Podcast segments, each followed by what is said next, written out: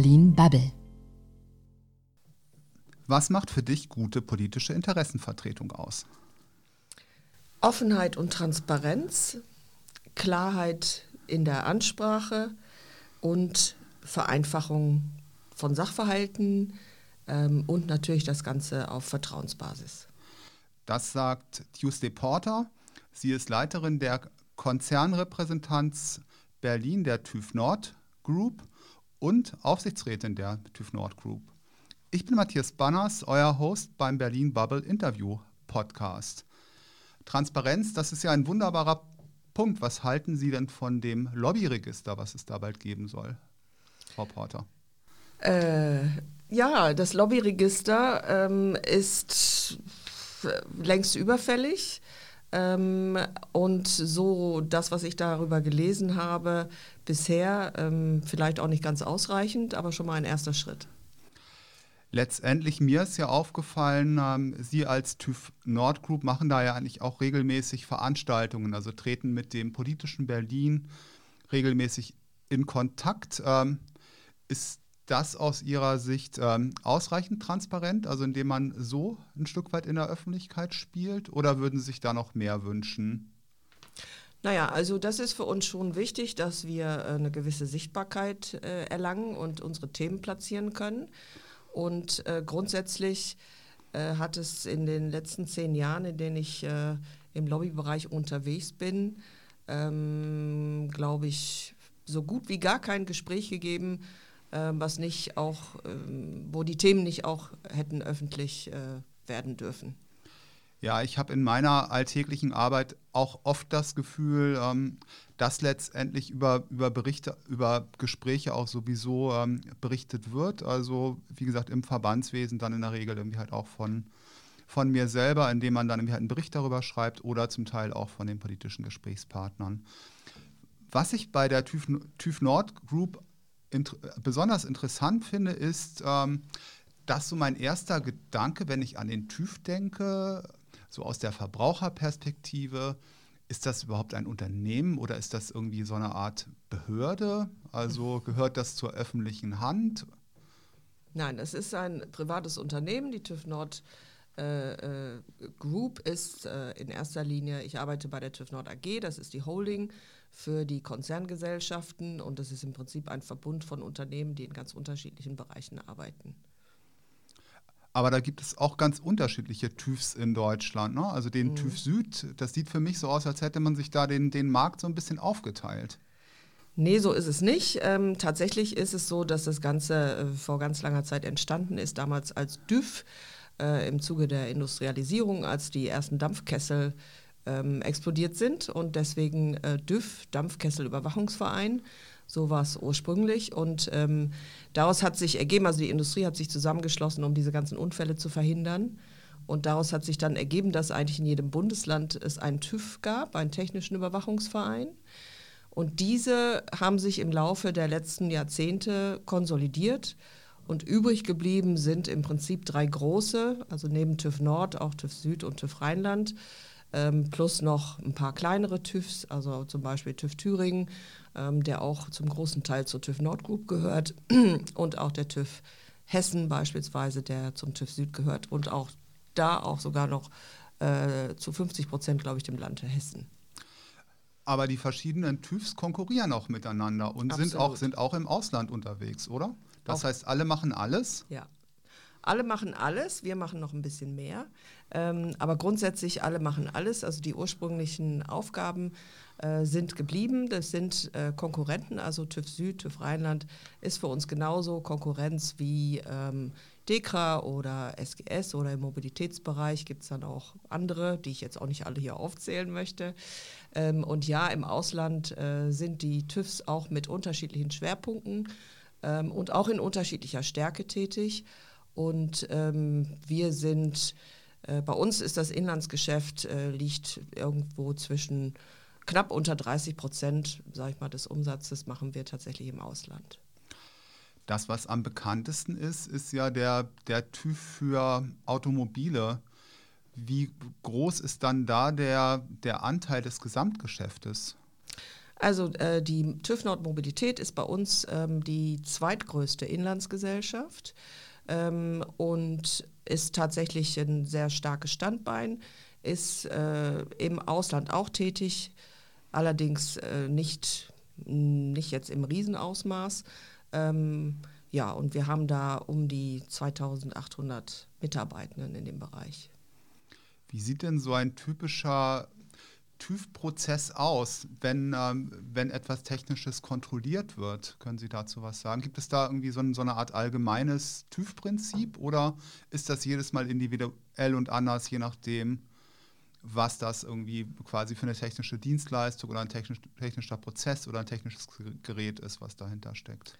Ja, also es gibt, äh, es gibt kein, oder es, sagen wir mal so, es gibt ähm, ich habe das vorher noch mal versucht irgendwie rauszukriegen, aber es gibt niemand, der mir sagen kann, wie viele Dienstleistungen wir tatsächlich anbieten. Es sind extrem viele. Sie müssen sich vorstellen, dass wir in unterschiedlichen Bereichen, also die Mobilität haben wir schon angesprochen, wir haben auch den Bereich Industrieservices, das ist der größte Bereich. Äh, wir haben aber auch äh, einen Bildungsbereich und diese Bereiche beispielsweise sind auch äh, Tätigkeiten, die alle TÜVs auch ähm, haben.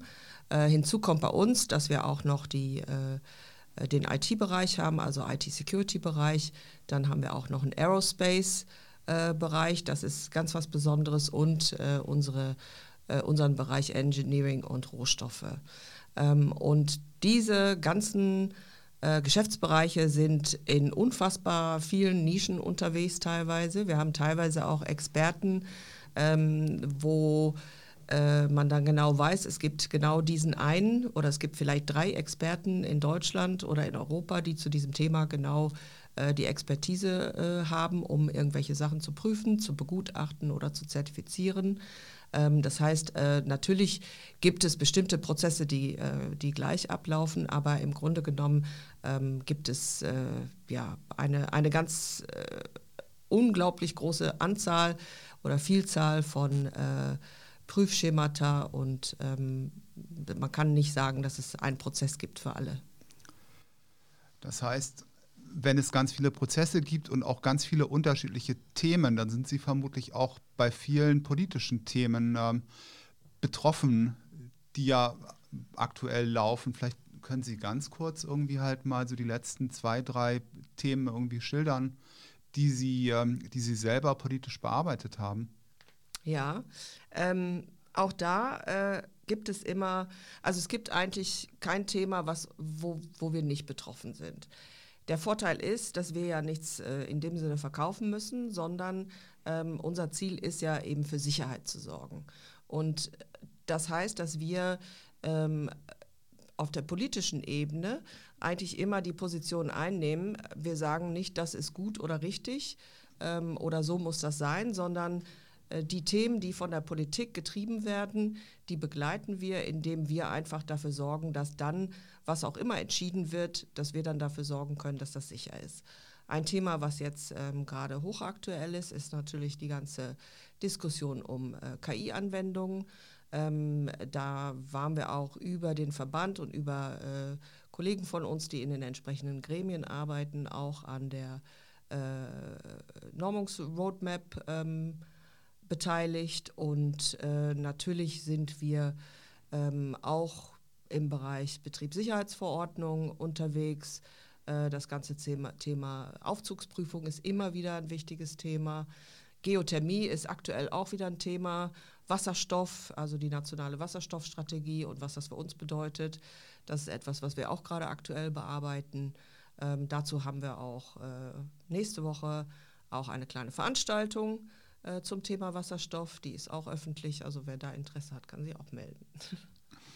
Aber Sicherheit kostet eigentlich immer Geld und es ist nicht umsonst zu haben. Ne? Das heißt, wenn ich im politischen Prozess sage oder fordere, ich möchte, dass dieser Prozess, dass dieses Verfahren sicherer wird, dann, dann muss ich natürlich auch als Unternehmen oder am Ende als Verbraucher, muss ich dann natürlich auch diese Prüfungen ähm, finanzieren, oder? Ist das, ist das falsch? Nee, das ist schon richtig. Deswegen ähm, ist es ja auch nicht unbedingt so, dass jetzt äh, alle Industriebereiche immer jubeln und ähm, die äh, Kolleginnen und Kollegen vom TÜV dabei haben wollen, wenn äh, neue Sachen ausgehandelt oder diskutiert werden. Also da müssen wir schon ähm, auch schauen, dass wir da die Prozesse genau monitoren und auch wissen, wo und wann wir einsteigen müssen, um einfach nochmal darauf hinzuweisen, wie etwas passiert. Also grundsätzlich ist es ja so, dass wir ähm, sehr darauf bedacht sind, eben äh, unsere Rolle als neutrale Drittprüfer ähm, wahrzunehmen. Das heißt, äh, dass bestimmte Tätigkeiten, wenn es eben um Gefahr geht für Mensch äh, oder auch Umwelt, ähm, dass wir dann da zusehen, dass nicht die Industrie grundsätzlich alles alleine machen kann, sondern und sagen kann, ja, das ist sicher. Da gibt es ja genügend Beispiele, ähm, wo es immer mal wieder dann nicht so sicher ist. Und da setzen wir uns natürlich dafür ein, dass da eine neutrale Prüfinstanz nochmal drauf guckt. Und die Prüfung muss natürlich auch dann bezahlt werden, ist klar. Ähm, das sind eben Mehrkosten für die Industrie. Wie ist denn da die Zusammenarbeit oder auch so ein Stück weit irgendwie die, die Arbeit auch ähm, gegen andere Interessen, wenn ich irgendwie halt Unternehmen habe, wenn ich natürlich irgendwie halt auch die großen Industrieverbände habe, die ja auch bestimmten, mit, bei bestimmten Themen agieren und natürlich auch ihre Kontakte nutzen in die politische Entscheidungsebene. Ich denke, die meisten technischen Themen werden auch eher auf der, auf der Ebene der, der Ministerien schon festgeklopft, oder? Ist das falsch? Naja, es gibt ähm, unterschiedliche Wege. Also grundsätzlich ist die Zusammenarbeit gut. Wir bringen uns ja auch überall ein. Wir sind ja in äh, ganz vielen ähm, Arbeitskreisen, äh, entsenden wir Experten.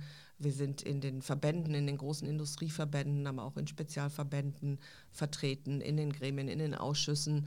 Ähm, das heißt, wir sitzen schon äh, da mit am Tisch und können das Ganze auch ähm, entsprechend dann begleiten. Und natürlich ist die Zusammenarbeit grundsätzlich gut. Es gibt immer mal Situationen, wo dann bestimmte Sachen nicht erwünscht sind.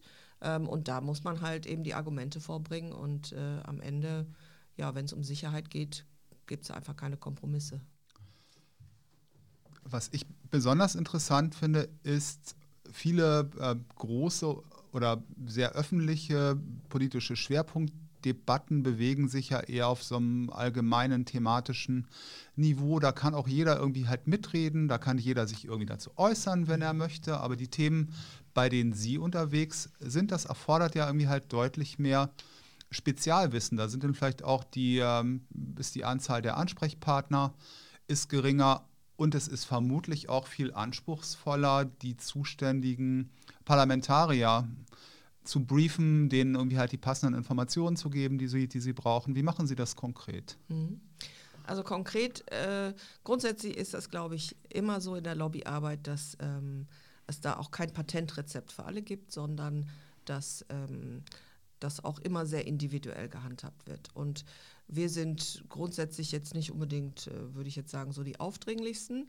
Ähm, ich habe die äh, Erfahrung gemacht, dass ähm, ob wir das sind oder aber auch die Kolleginnen und Kollegen, die für den Verband der TÜV arbeiten, die ja auch hier im politischen Berlin unterwegs sind, ähm, dass die Leute schon wissen, äh, dass wir da sind, dass äh, die Anfragen auch kommen. Und dann müssen wir halt schauen, manchmal geht es ähm, den Parlamentariern oder äh, anderen Stakeholdern darum, erstmal einen Überblick zu bekommen. Ähm, deswegen ist es immer wichtig, wenn solche Gespräche stattfinden, wirklich im Vorfeld möglichst genau abzustecken, was ist der Informationsbedarf. Und äh, in dem Fall dann auch, kann ich den äh, persönlich decken ähm, Gibt es da noch irgendwie einen Spezialreferenten, den ich noch mitnehme? Oder äh, kommt sogar jemand, ähm, ein Experte oder eine Expertin aus dem Konzern ähm, von den unterschiedlichen Standorten? Also das kommt wirklich darauf an, wie äh, speziell der Informationsbedarf ist. Meistens läuft das aber so, dass es ein erstes Gespräch gibt. Und ich würde sagen, in 60 hm, Prozent der Fällen reicht das. Und ähm, dann gibt es entweder äh, offene Fragen, die äh, wir im Nachgang dann nochmal beantworten. Und wenn es dann wirklich sehr in die Tiefe geht, dann holen wir auch schon mal einen Experten oder machen Hintergrundgespräche äh, zu speziellen Themen.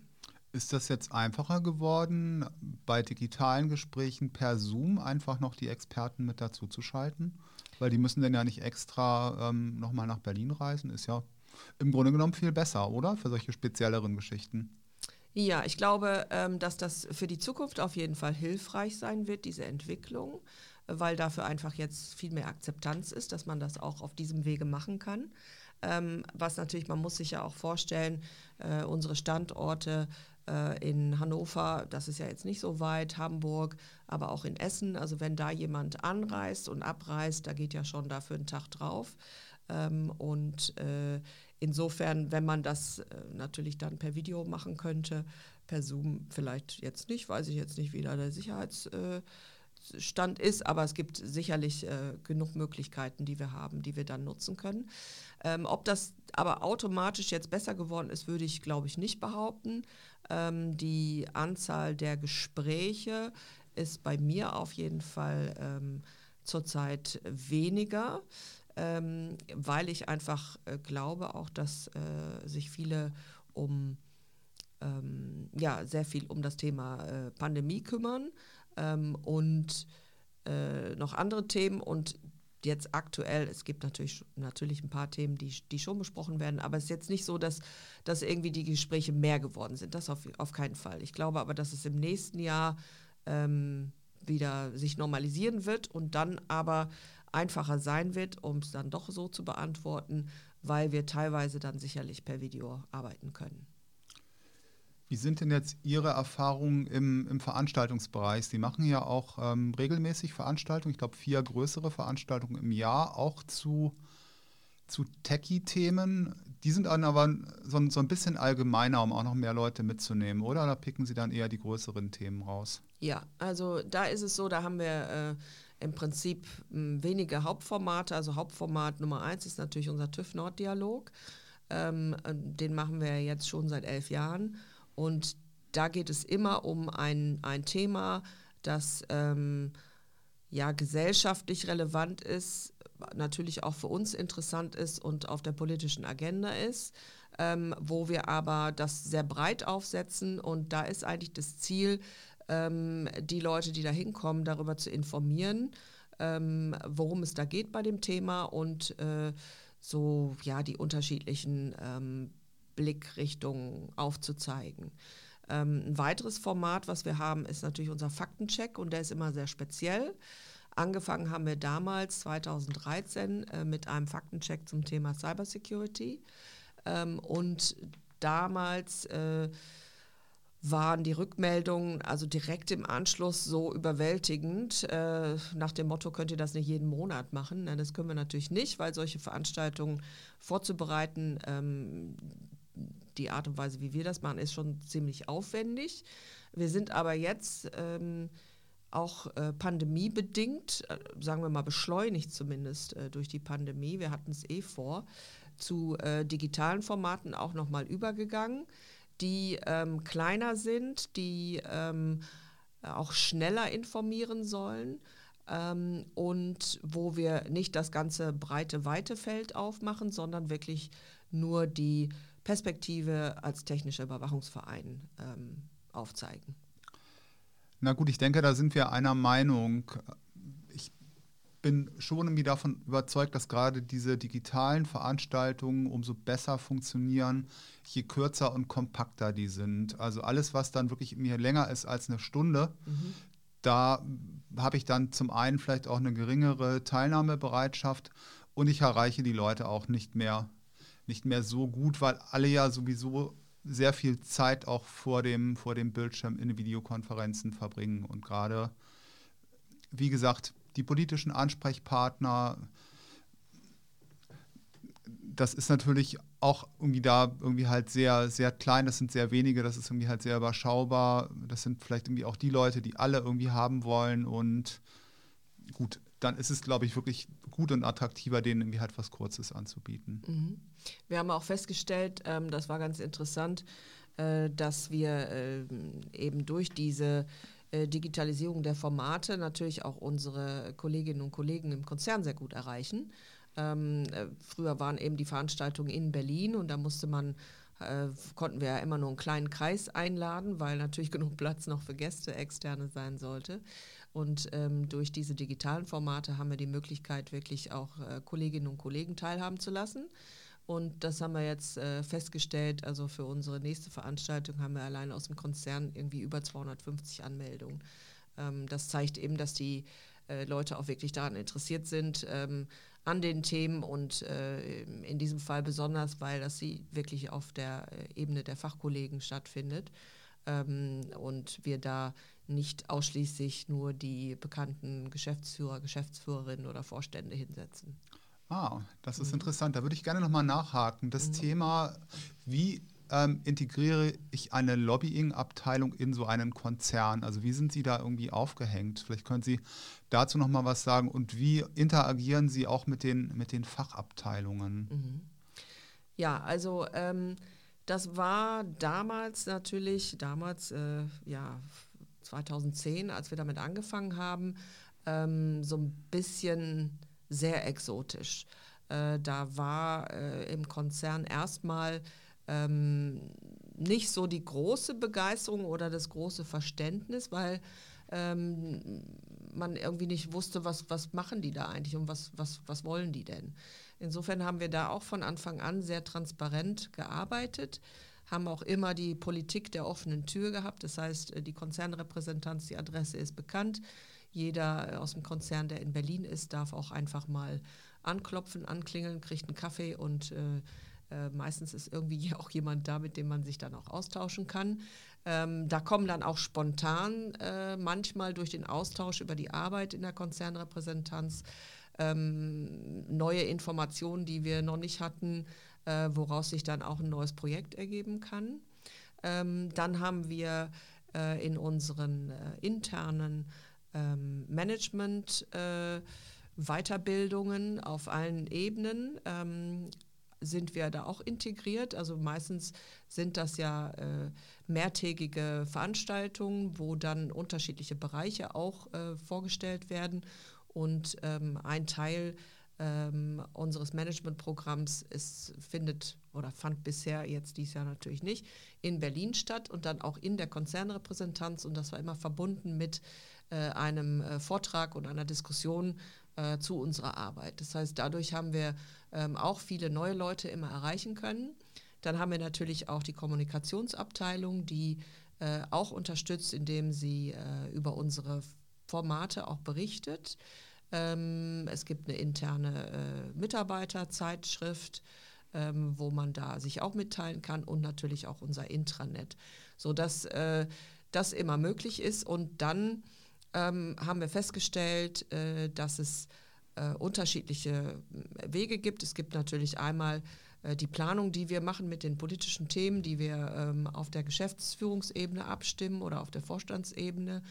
Ähm, und zudem gibt es aber die Möglichkeit, eben bottom-up äh, Themen zu melden, die wir dann halt auch prüfen können und bearbeiten können. Und ja, so entsteht irgendwie ein gegenseitiges äh, äh, Geben und Nehmen, denn wir sind ja auch darauf angewiesen, die Informationen, die wir benötigen, also wir sind ja so eine Art Übersetzerabteilung, sage ich mal, von Technik für Politik und für, von Politik für Technik. Ähm, äh, und das beruht auf Gegenseitigkeit und funktioniert eigentlich ganz gut. Lassen Sie uns zum Abschluss nochmal über ein anderes Thema sprechen, was mich auch bei anderen Gesprächspartnern irgendwie halt immer sehr interessiert hat, das Thema Gleichstellung. Wir haben jetzt ja irgendwie eine, eine Entscheidung, einen Entschluss innerhalb der großen Koalition, auch für Vorstände, eine, ich glaube, das ist keine, keine Frauenquote, das ist irgendwie eine Frauenbeteiligung am Ende, wenn man da irgendwie halt genau drauf guckt. Ähm, das ist aus meiner Sicht irgendwie halt ein interessantes Thema, weil sie sich bei dem Thema ja auch, auch persönlich engagieren. Ähm, da würde mich mal interessieren, wie Sie, wie Sie das auch konkret handhaben. Also zum einen, ob es da eine Abstimmung mit dem Konzern selber gibt und dann vielleicht auch Ihr Blick darauf, ähm, wie es gelingt, auch so ein Thema voranzubringen, auch über, über Frauen aus ganz anderen Bereichen, aus Gewerkschaften zum Beispiel, über, über Netzwerke. Ich kann Sie dazu noch ein bisschen was erzählen. Ja, also ähm, grundsätzlich ist es natürlich so, dass äh, ja, das ist äh, auch für mich persönlich ein, ein Thema, was mich sehr interessiert und ähm, was mich auch sehr umtreibt und immer schon getan hat. Ähm, es ist aus der Historie heraus so, dass äh, ein technischer Überwachungsverein. Ich glaube, es gibt keinen, in dem die Mehrheit Frauen sind. Das ist schon ein deutlich männliches Umfeld. Ähm, was aber nicht bedeutet, dass Frauen da nicht willkommen sein oder auch nicht vorhanden werden. Es gibt viele. Ähm, was das Thema äh, Quote angeht oder das neue Gesetz, wenn es dar darum geht, äh, das wird uns nicht so sehr betreffen, also das FIPOC 2, was jetzt verabschiedet wurde, ähm, weil das hauptsächlich äh, die äh, börsennotierten und mitbestimmten Unternehmen, ähm, die etwas größer sind als wir, äh, dann auch betreffen wird. Das erste äh, Führungspositionsgesetz, das hat uns sehr wohl betroffen ähm, und da äh, gibt es ähm, Festlegungen, die getroffen worden sind damals und tatsächlich ist es so, dass wir äh, in unserem jetzigen Aufsichtsrat ganz gut aufgestellt sind äh, mit 25 Prozent Frauen im Aufsichtsrat und tatsächlich ähm, jetzt zum 1. Januar nächsten Jahres die erste Frau im Vorstand äh, bekommen nach äh, über 150 Jahren. Insofern ist das eine sehr schöne Geschichte und dann liegen wir direkt bei 33 Prozent im Vorstand. Das ist doch super. Und das Thema Lobbying, ähm, also die, die Arbeit, die Zusammenarbeit über Frauen aus anderen Verbänden, aus anderen, aus anderen Unternehmen bei dem Thema? Also zu dem Thema gibt es äh, kein, kein direktes Lobbying, würde ich sagen. Also das ist schon mein persönliches Engagement. Ähm, aber äh, natürlich ähm, ist es schon so, dass äh, ich auch zumindest von meinem Chef auch behaupten kann, also ich äh, berichte ja direkt an den Vorstandsvorsitzenden, dass der für dieses Thema sehr offen ist und da auch immer, ähm, ja, auch der, der vorherige Vorstandsvorsitzende hat dieses Thema auch immer sehr positiv gesehen und hatte äh, auch nie ein Problem damit, dass ich mich da so klar positioniert habe. Ah, sehr schön. Mhm. Ich habe noch drei ganz kurze Fragen zum Abschluss. Also einfach eine Entscheidung treffen und dann bitte mit einem Satz begründen. Gesetzentwürfe ausdrucken oder auf dem Tablet lesen und bearbeiten? Ah ja, äh, ich gehöre ja noch zu der Generation, die gerne ausdruckt, aber in letzter Zeit sehr viel weniger. Ähm, ganze Gesetzestexte drucke ich auch nicht aus, auf dem Tablet lese ich sie aber auch nicht. Ähm, wenn dann auf dem PC äh, oder teilweise tatsächlich auch auf dem Smartphone, das geht aber nicht lange gut. Ähm, kritische Passagen, die drucke ich aus, um da nochmal genauer drauf zu gucken. Instagram oder LinkedIn? Mm. ja, äh, beides gerne. Äh, für unterschiedliche Sachen. LinkedIn sehe ich als äh, absolut professionelle Site. Instagram, ähm, da kommen zwar auch Arbeitsthemen rein, aber auch private Themen. Ähm, und das ist einfach eine, ein, eine Sache, die mir riesig Spaß macht. Annalena Baerbock oder Robert Habeck? ja, äh, da ich ja pro Quote bin, ähm, Annalena Baerbock. Super, Dankeschön, Tuesday. Gerne, Matthias. Vielen Dank. Liebe Zuhörerinnen, liebe Zuhörer, wenn euch dieser Podcast gefallen hat, dann freuen wir uns natürlich über, über Follower, über Bewertungen und über Kommentare. Vielen Dank und schönen Tag noch.